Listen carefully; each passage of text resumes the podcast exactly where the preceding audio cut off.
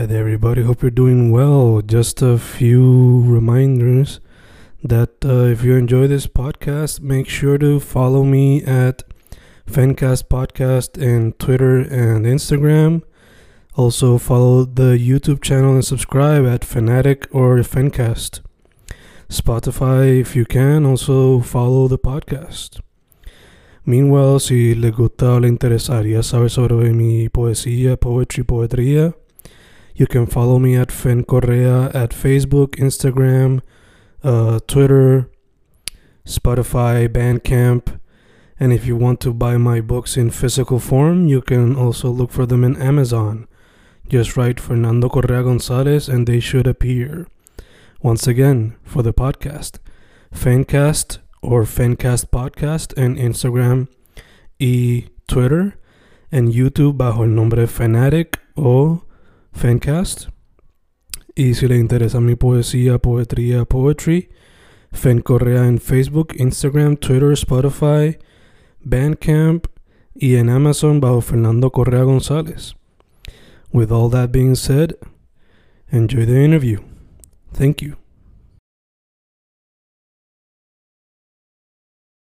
Y ahí estamos, grabando, grabando, Fencas, grabando hoy con una eh, artista que conocí back in the day en el colegio, cuando en aquel entonces era más performer, teatrera.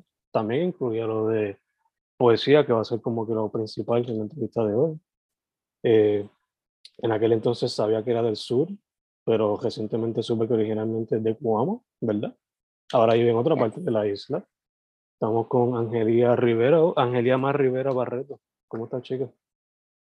Hola, Fen. Yo estoy súper contenta de estar en este espacio para hablar de mi libro, de mis proyectos y pues de, de aquel entonces, ¿verdad? De cuando nos conocimos en Mayagüez Mm. y pues sobreviviendo en la isla.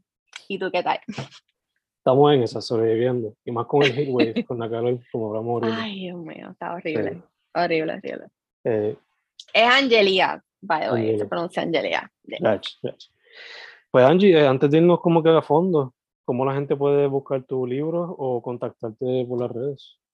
Claro que sí, me pueden buscar en Facebook como Angelia Rivera, pero usualmente yo no le doy mucho cariñito, mayormente lo que comparto es memes, o sea, Mm. algunos gatos para adoptar y eso.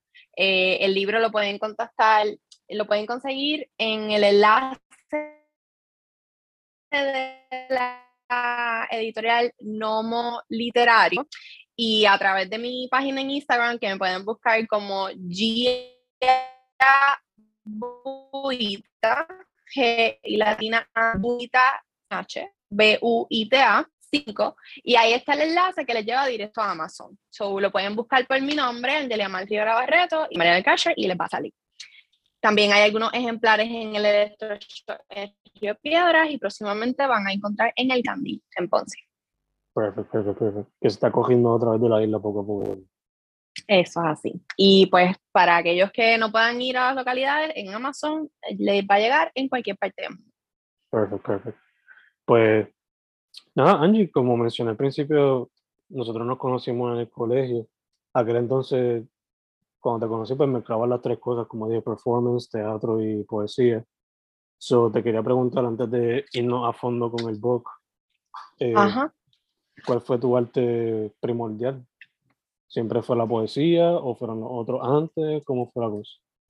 Te voy a ser bien honesta, Fen. El arte siempre estuvo presente, sobre todo la música, aunque yo no la ejercía, pero la veía desde mi papá, porque mi papá es cantautor. Y lo que siempre se fue desarrollando en mí fue la escritura. Fue la escritura a modo de diario.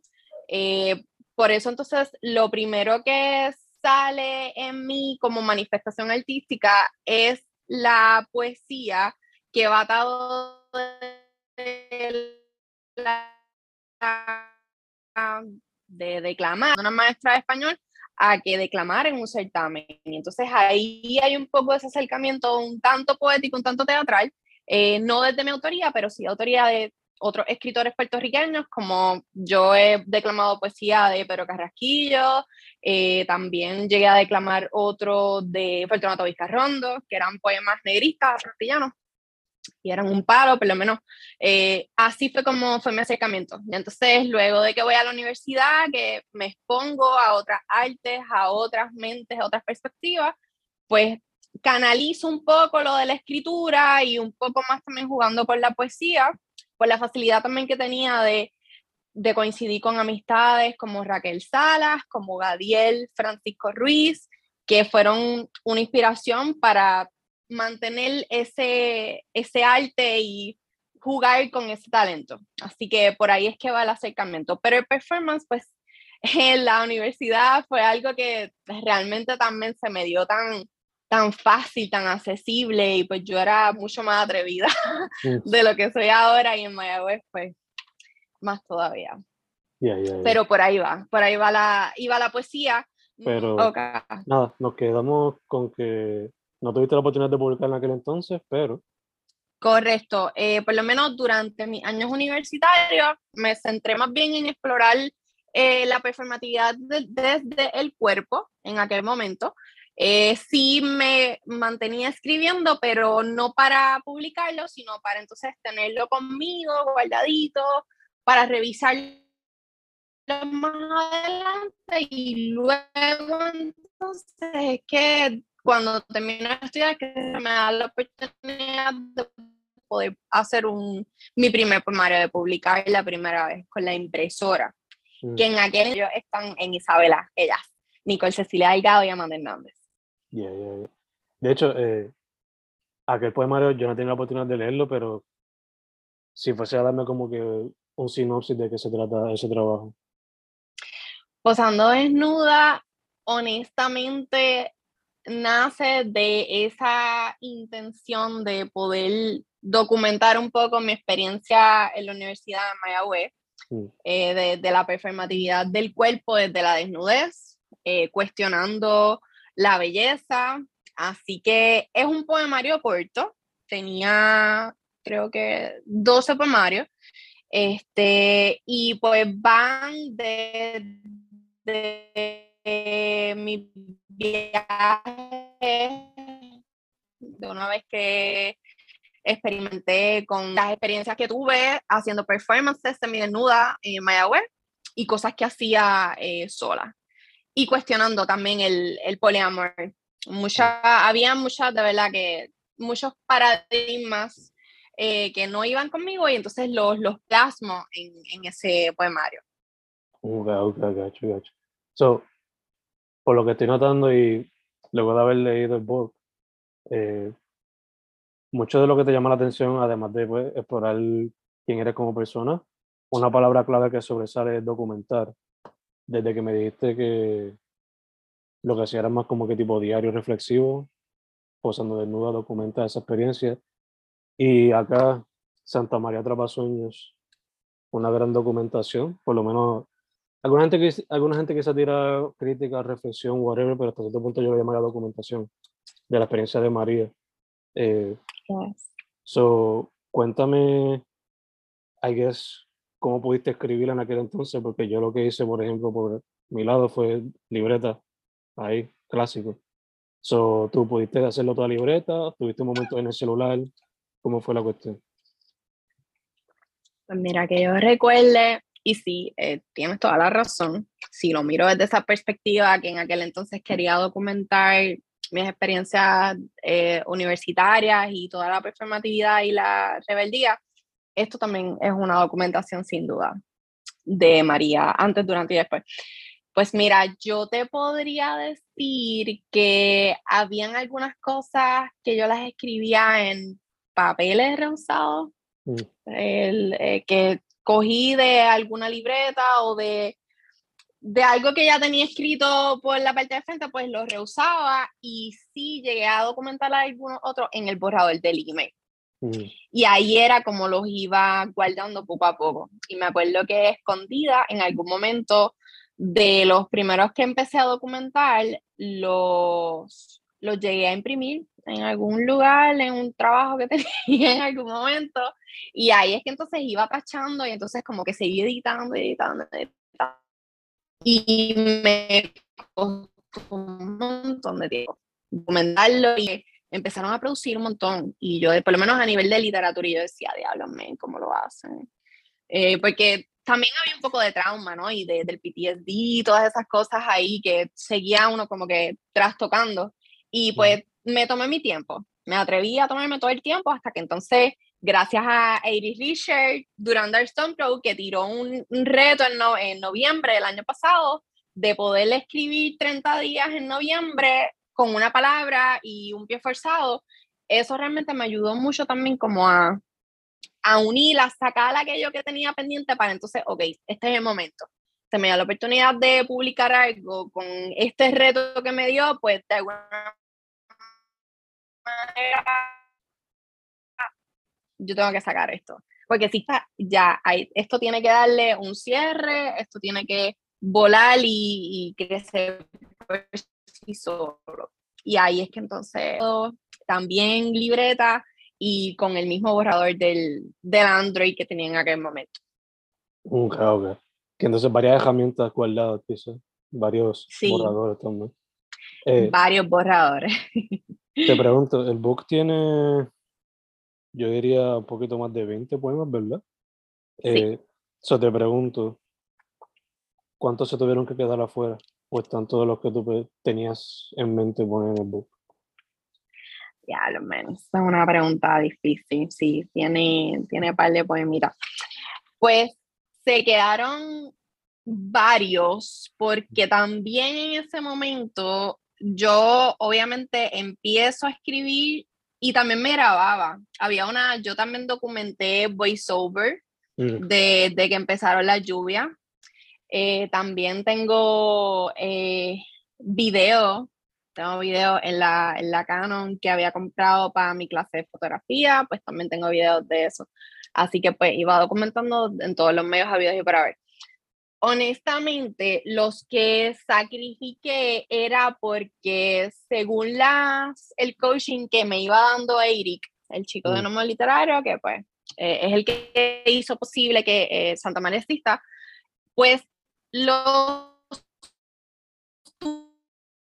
tuve que sacrificar porque honestamente sí había algo importante, pero no era necesario. Por ejemplo, sí me estoy acordando de uno, que mi mamá, mientras pasaba María, no estaba en Puerto Rico. Mm. Estaba en Punta Cana con un grupo de amistades y casualmente estaba el alcalde de Guam. Mm. Este, y entonces hay uno que yo lo menciono porque casualmente él, antes de que llegara el huracán, dijo, esa pendeja viene y va a joder todo, yo me voy, Corillo, y dejó a todo el mundo perdido y se fue. Pero él pudo llegar antes que todo el mundo porque eh, las ¿sabes? La embajada y toda la pendejada, Organización Naciones Unidas y toda la mierda, lo montaron un avión para que llegara de emergencia antes de que llegara, antes de que María llegara a Puerto Rico. Y entonces a mí me, me, afectó un montón pensar eso cuando me lo contaban, porque mami no pudo venir, hubo un revolú en el aeropuerto, le cancelaron vuelo y, ¿sabes? Cero comunicación, era como que, what the fuck. Y entonces, pues sí hubo un poema que yo sacrifiqué que narraba eso, que entonces decía, eh, de alguna manera, jugando un poco con las palabras, de que el alcalde prefería venir aquí a llorar en su villa añeja, eh, los que no le iban a poder devolver, pero era como que, ok, está bien. Quería que se quedara más como un dato, que no fuera algo que se quedara ahí plasmado. Ese, por ejemplo, lo sacrifiqué. Eh, pero de lo demás, habían cosas que yo sentía que se repetían y entonces pues lo que traté es que los, los resumí, los sinteticé a los que entonces sí iban para la propuesta final. ok. Entonces, esos otros que, por ejemplo, el de la experiencia de tu mamá, consideraría quizás en el futuro soltarlo como un poema suelto, sea en video o en formato audio o, hasta el mismo como que texto por ahí, no sé. Como que para la gente que, que quizás te pida una copia directamente a ti, consideraría dárselo como un bonus ahí atachado. Quizá, quizá, no lo había pensado, pero realmente sí. Claro que sí, que estaría dispuesto a trabajar algo así. Eh, también no quería como que entrar en esas aguas profundas políticas porque pues es como que es too much. Yo sé que sí, que lo personal es político y Mm. que cada quien tiene que tomar rumbos, pero entonces no quería que se viera como que, ah, qué chévere, estoy dándole promo al alcalde y Bien. vamos, pues mi familia es popular y todo eso, pero pues, pero claro que sí, no, incluso hay uno de los poemas que yo sí indirectamente, y pues hay un poco de, de poesía, ¿no? Y de abierta interpretación, que yo menciono en el, específicamente el que habla de, te voy a decir, ok, hay uno que yo hablo que le estoy diciendo a mi mamá que yo me voy a sacrificar porque mis hermanos esperan. Y entonces, ciertamente, pues es un poco jugando eso de que la estoy extrañando y de que no está aquí. Así que de alguna manera, pues yo traté de sintetizar esa, esa ausencia de ella, porque no estaba por la situación de María, pero de una manera más poética. Y ella que se captura parte del sentimiento de aquel poema. Te voy a decir, hombre. Yes, sí, es en Fantasmagórico Tiempo. Ese era el que yo estaba diciendo. Hay una parte que dice, oh madre, solo puedo desear volver a abrazarte bajo mi cielo turmalina negra, triturándose al cumplir su estancia en la tierra, quiero salvarnos madre. Uno, dos, tres, estas zapatillas escarlatas ya no me sirven, me sacrificaré por nosotras, mi hermano, esperan. Así que pues hay un poco de, de, de, esa ausencia, ¿verdad? De que no está, pero si tengo que sacrificarme por mis hermanos, porque estás aquí, pues mira, lo voy a hacer, quiero que llegue. Yeah, yeah, yeah. Y te extrañé, así Mm. que pues era como que había, había eso. Full, full.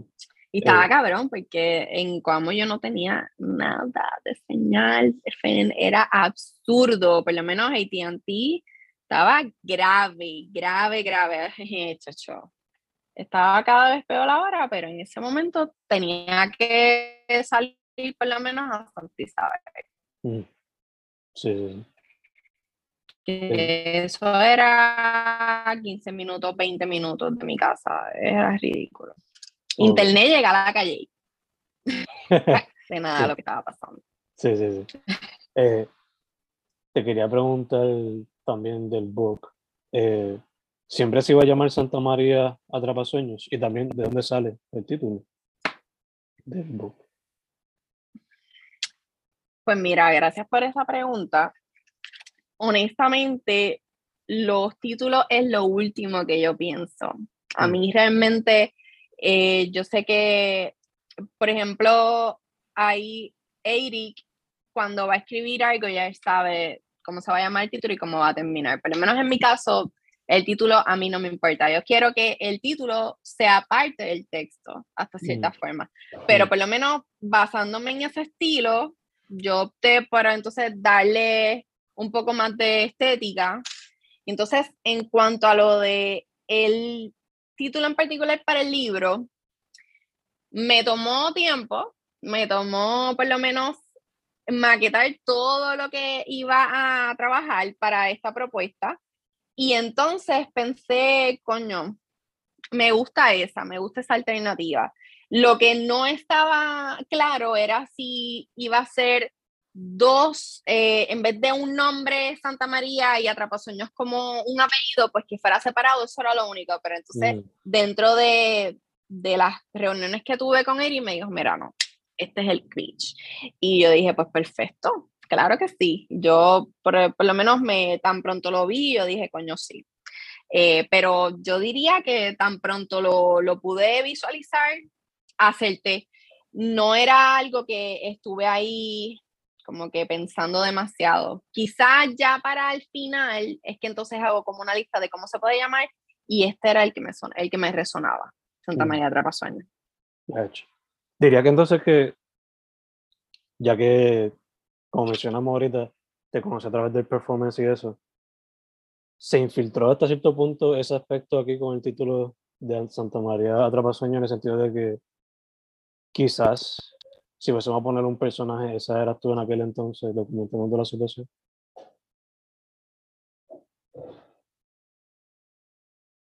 Pues lo pensaba, lo pensaba más desde un aspecto, una mirada cultural y podría ser performativa, pero yo pensaría más un poco más eh, cinematográfica. Por lo menos ese personaje, Santa María atrapa sueños, de momento en el poemario puede ser un resguardo, puede ser una pesadilla, puede ser una villana que te va a matar, o sea, te va a joder, te va a joder, te va a, te va a doler, te puede hacer llorar, este, o te puede reconfortar.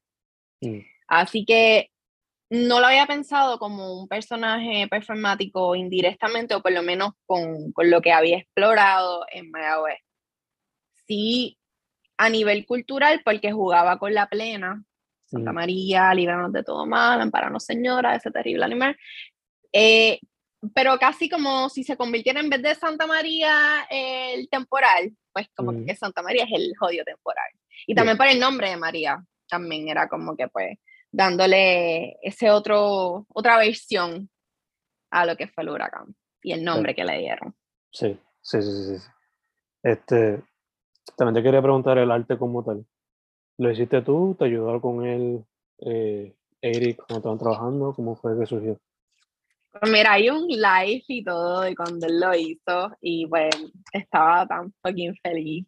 Mm. Este, él me, él estaba trabajando como parte del proyecto de Nomo en, las primeras, este, las primeras series de, de, la editorial, pues eran unas fotos en particular, bien chulería y todo, pero entonces cuando comenzamos a producir Santa María, él quería hacer el cover. Ah, porque yo como que coño, que oportunidad para él también, que les me obra en particular que A mí me encanta esta eh, obra de Carlos Raquel Rivera, que se titula Dark, y te debo el nombre ahora mismo, pero te la podemos, la podemos conseguir.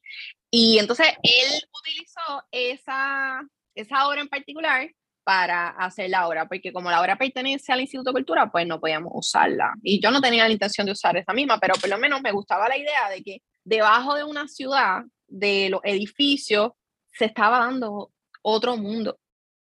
Mm. Y a mí me volaba la cabeza. La, la niebla se titula la obra, me mm. ahora. Entonces de ahí es que nace esta, esta obra en particular de Erika. Ya, la idea para él. Eh, también te quería preguntar, ¿siempre tenías la intención de que fuese bilingüe el book?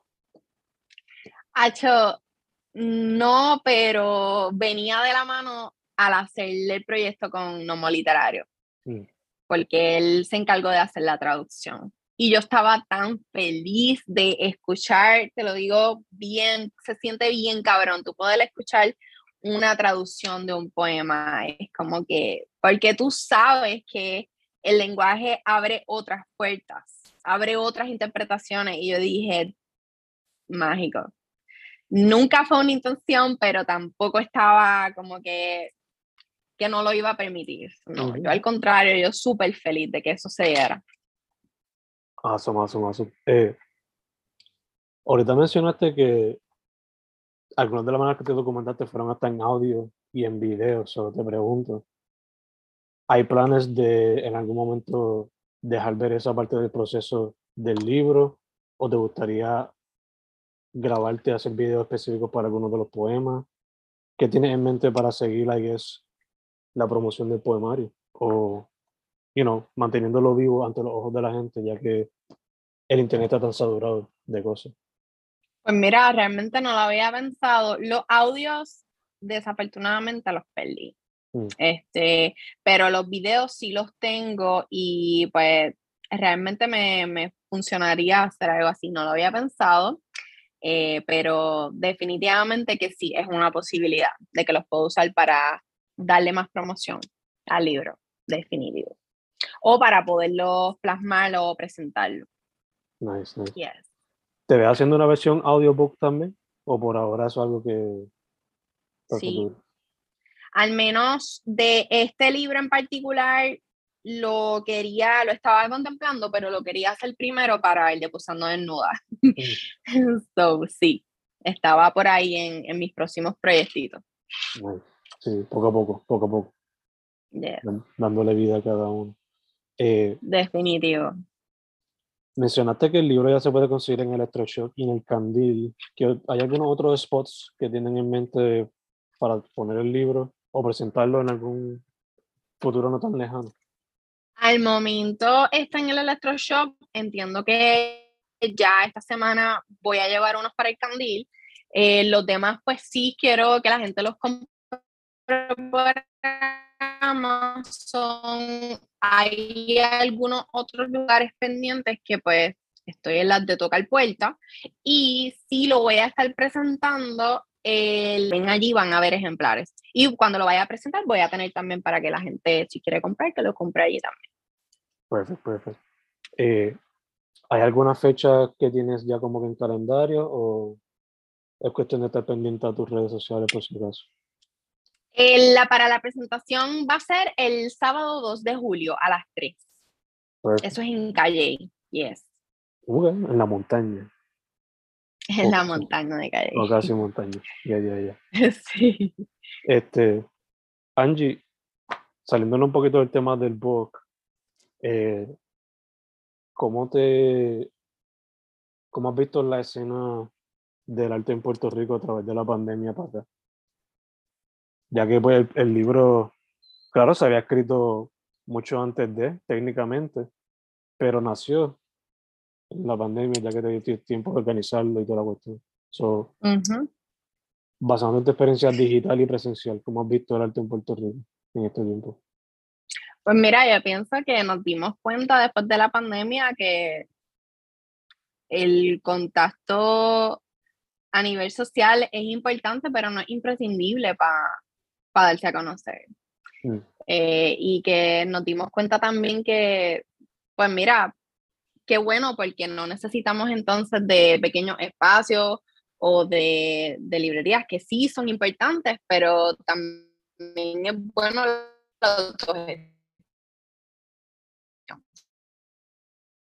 So, realmente me di cuenta que no importa la, como lo que era la pandemia, era una excusa para entonces darse el tiempo y organizarse para poder producir. So, entonces, en ese tiempo, además de organizar el book, eh, ¿se dieron otras cositas en otros medios artísticos o literarios que quizás salgan a la luz próximamente?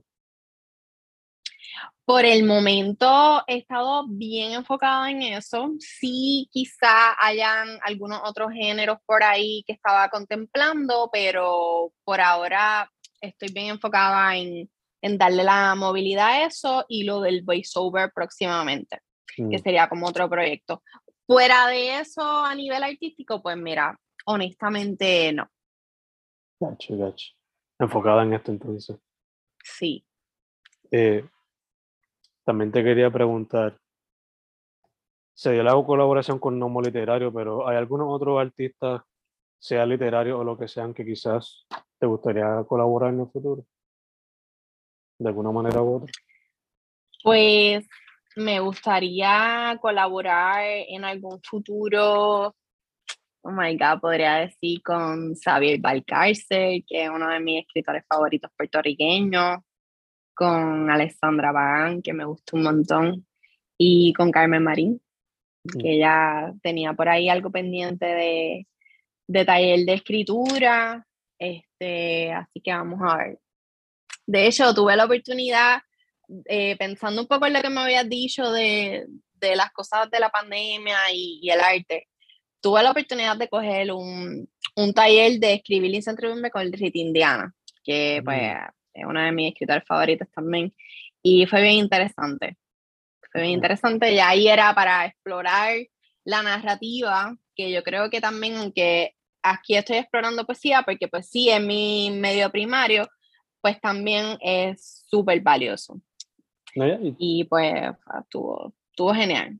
Y pues se dio en la pandemia y pues mira, estuvo cabrón porque a fin de cuentas pude conectar con gente de otros países que si no hubiera sido por eso jamás se hubiera dado así en esa, en esa plenitud. Yeah, yeah. Y mencionando lo, lo narrativo, tus poemas tienen algunos elementos de eso, que la transición, por lo menos yo la veo bastante fácil. Eh, si fuese por ti, ¿empezarías primero por cuento corto o te tirarías directo para una novela? Yo creo que exploraría, si tuviese que explorar alguno, eh, a pesar de que la novela es mucho más retante, quizá por lo, por lo narrativo, por lo mucho que puede ser, el cuento corto también es mucho más conciso. O a veces, a veces es más peligroso todavía porque si le das mucha vuelta al asunto, pues no, no llega. So, definitivamente novela, aunque sea más retante, porque hay más espacio para hablar mierda. en el cuento corto, pues no tiene que ser ahí, bim, bum, bam. Y ahí, ahí, ahí. Entiendo, entiendo. Este, pues Angie, acá cerrando, ¿dónde la gente otra vez para que sepa? ¿Dónde pueden conseguir el book y dónde pueden contactarte a ti? Ok, pueden conseguir el libro a través de Amazon, pueden buscarlo por el título Santa María Atrapasueños, Santa María Dreamcatcher. Eh, también me pueden contactar en Facebook, mi, me pueden buscar por mi nombre y primer apellido, Angelia Rivera, y en Instagram por Giabuita5, G-I-A-B-U-I-T-A 5. Y ahí también, tan pronto acepte el friend request, ¿verdad? No puede ser un scam porque no te voy a aceptar, pues van a ver el link que les va a llevar a, a Amazon, a comprar el librito en Amazon. Y pues de verdad, aquello, estoy bien contenta, eh, por primero porque compra, hiciste esta asignación de comprar el libro, porque lo leíste y realmente exhorto a todas las personas que lo adquieran, que me pueden escribir por mensaje y darme su impresión, si no les gustó, si les gustó, si les evocó, eh, porque realmente para mí es bien importante tener esta conversación. Eh, sé que quizá pueden haber personas que realmente pasaron por el huracán que no las han podido procesar o no han podido hablar de ellas. o yo estoy abierta de verdad a, todas esas todas esas experiencias y poderlas compartir y crear comunidad si es posible. estoy abierta a eso. Bello, bello, bello. Pues Angie, este, primero que todo, gracias por decir que sí. Eso fue ahí rapidito, sin problema alguno. Gracias a Dios la luz, no dio problema se pudo chévere. Ay, Dios mío. Sí. Está cabrón. Segundo, mucha salud en lo que salimos de la pandemia por completo. Eh, y tercero, para adelante, quiero ver si de verdad te va a tirar el gesto de la novela. A ver cómo sale ese próximo proyecto.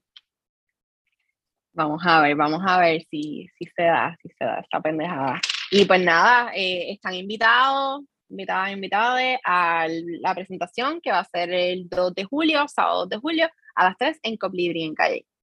que gracias por esta conversación, Fen. Y mucho éxito y gracias por esto que estás haciendo, de verdad, que es súper importante en estos tiempos de incertidumbre. Gracias, gracias, gracias. Su nombre es Angelia Mar Rivera Barreto, el book Santa María Trapasueños o Santa María Dreamcatcher, bajo nombre literario, este es el cover, verde con violeta, fácil de encontrar. Angie, thank you once again. Gracias, gracias, gracias. Gracias a ti, Fen. Cuídate mucho. Nos veremos por ahí. Chao.